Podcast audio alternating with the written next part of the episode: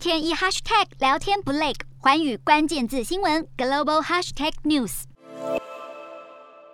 大批搜救人员前往山中进行救援、善后与事故原因调查工作。中国东方航空一架搭载一百三十二人的波音七三七客机，二十一号在广西梧州藤县坠机，并引发山林大火。中国国务院副总理刘鹤与国务委员王勇当天晚间率领相关部门官员赶赴事故现场指挥救灾，但目前关键飞行记录器黑盒子暂时没有发现。中国民航局已经启动应急机制，也派出工作组赶赴现场。而发生重大坠机意外，东方航空宣布自二十二号起停飞所有波音七三七客机。该机型是中国民航主流机型，多达一千一百八十九架。东方航空有一百零九架，而南方航空则多达一百六十三架。但南航和海南航空暂时没有接到停飞该机型的通知。有民航专家指出，如果没有证明事故是机型的问题，应该不至于全面停飞。